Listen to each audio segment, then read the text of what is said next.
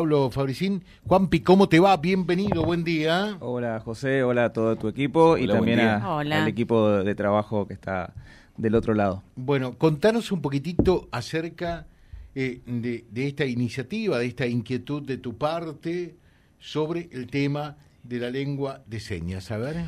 Sí, eh, la verdad que es una, un proyecto donde se plantea... Tuviste una repercusión magistral, ¿no? bueno, gracias a usted también, a, toda la prensa, la verdad que me ayudó un montonazo. Pues yo, soy, digamos, si bien eh, tengo también, soy comunicador social, entiendo la, lo, valioso que es el, medio de comunicación, por lo tanto uno a veces tiene que hacer uso de lo mismo, digamos, de eso, para lograr eh, trascender la, En este caso es una iniciativa. La iniciativa es que se instaure, digamos, en la currícula escolar, la primaria, iniciando ya de la primaria. Voy a, hago esta salvedad de la primaria para después voy a contar por qué. Eh, en tres escuelas, una de la región norte, una de la región sur y una de la región centro, como prueba piloto para que se enseñe lengua de señas en los chicos.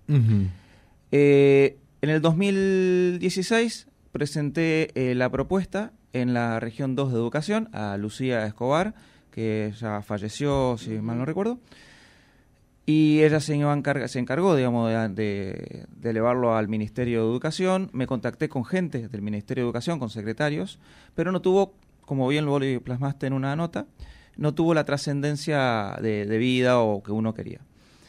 Eh, en el interín también, digamos, en realidad se da esto porque mi señora eh, tuvo un problema de hipocusia en un oído. Entonces, la verdad que me vino a la cabeza de qué problema sería de comunicarse ella con sus hijos si eh, quedara eh, sorda, digamos. Entonces, la necesidad a veces, y también en, bueno, en mi trabajo, eh, vino una, fue una clienta que necesitaba casas para alquilar y era sorda, digamos, no, no podía comunicarse más que por lengua de señas. Y la verdad que nos resultó difícil, entonces nos dimos cuenta que muchas veces no somos inclusivos como deberíamos ser y creo que eh, hay que iniciar, por lo menos eh, hay que empezar a plantear ya, a debatirlo, si no es necesario una, en la currícula una materia más que sea lengua de señas. Este proyecto es perfectible, como todos los proyectos. Eh, le agradezco muchísimo a Sergio García, que es el delegado hoy de la región de educación. Y, y yo creo que vamos por, se va por buen puerto. Te decía la salvedad de la escuela primaria porque hay otro proyecto de una chica de Santo Tomé, eh, de 19 años actualmente, que lo presentó hace dos años, eh, pero para las escuelas secundarias y que sea como una materia extracurricular. O sea, y, yo creo que estamos en condiciones, yo creo que el contexto ya está dado como para que seamos inclusivos eh, el 100%, o por lo menos comencemos a pensar en la ciudad más inclusiva, en una provincia más inclusiva, con eh, el lenguaje, la lengua de señas como materia en las escuelas primarias. Perfecto. ¿Y qué pasó de, después eh, de que se haga público, de que se hizo público eh, esta iniciativa tuya? ¿Cuáles fueron un poco la, las devoluciones que recibiste? te digo la verdad, el 95% que de devoluciones recibí fueron de la gente. muy poco, muy poca repercusión desde la parte política. Eh, eso lo tengo que decir. Eh, yo esperaba una repercusión quizás mayor. ¿Alguien te eh, llamó de la parte política? hablé, en realidad hablé con, porque por esas casualidades de la vida yo soy muy amigo de un chico Alonso que, que estaba trabajando en Juárez Selman, donde la, la intendenta es Miriam Prunoto. Entonces yo tenía contacto con ella. Ahora Miriam Prunoto es vicegobernadora de Córdoba eh, entonces yo me comuniqué con ella y ella me está dando una mano colgándose con el, con el equipo de trabajo, o sea, con Puyaro, Gisela Scaglia y bueno, los, distintos ministros. O sea, que tuviste que acudir a, la otra provincia. gobernadora de Córdoba para que se pongan en contacto con los funcionarios de la provincia de Santa Fe. Qué inadmisible. Así que y yo esto lo planteo, esto lo presenté, si bien, bueno, eh, lo presento como licenciado en comunicación, lo presenté como un ciudadano más. Y eso a la vez también es uno de los alicientes que me gusta, digamos, avanzar con esta propuesta, porque significa que una persona común, digamos, un vecino común, puede presentar un proyecto que lo crea válido y, y presentarlo ante las autoridades competentes y, bueno, de ahí insistir, insistir.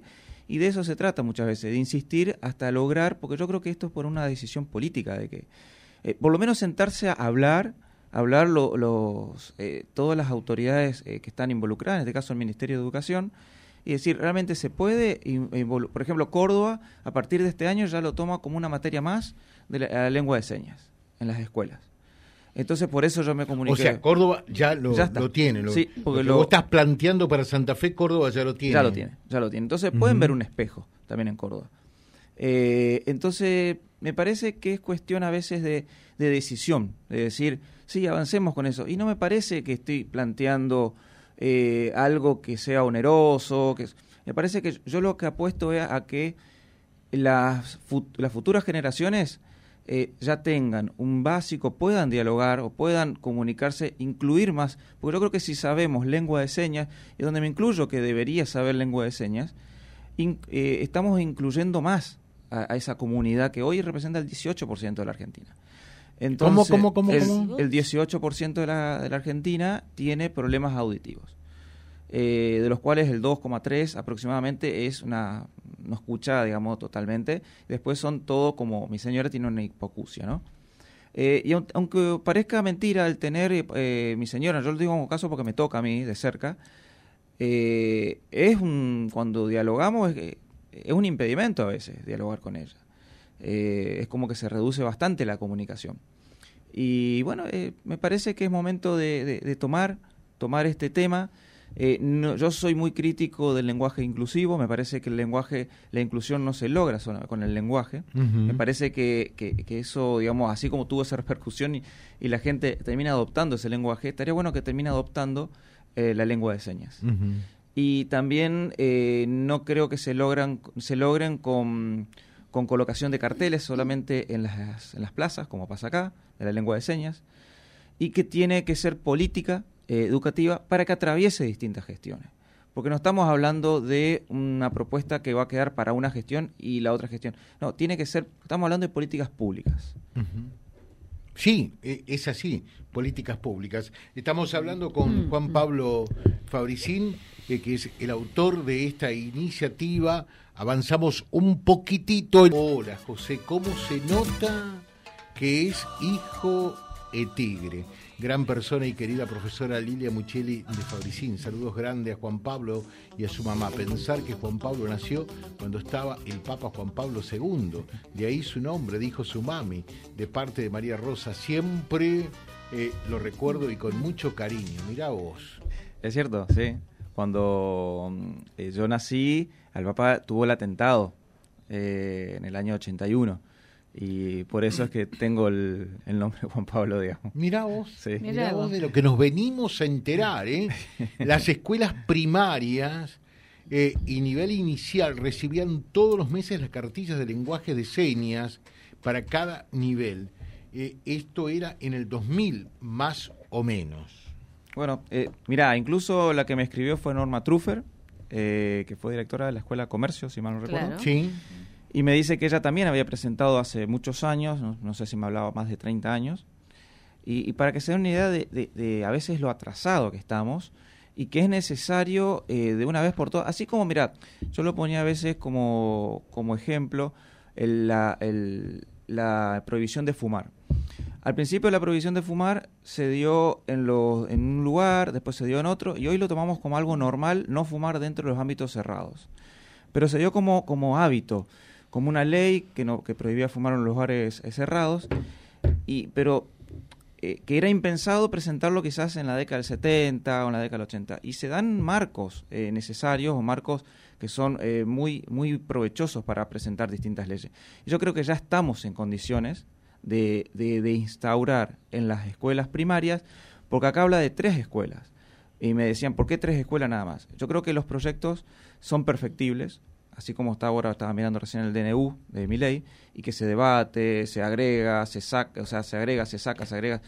Eh, yo creo que es un proyecto que lo tiene que debatir el cuerpo docente, las personas involucradas eh, como protagonistas, y, y tienen que agregar, tienen que sacar.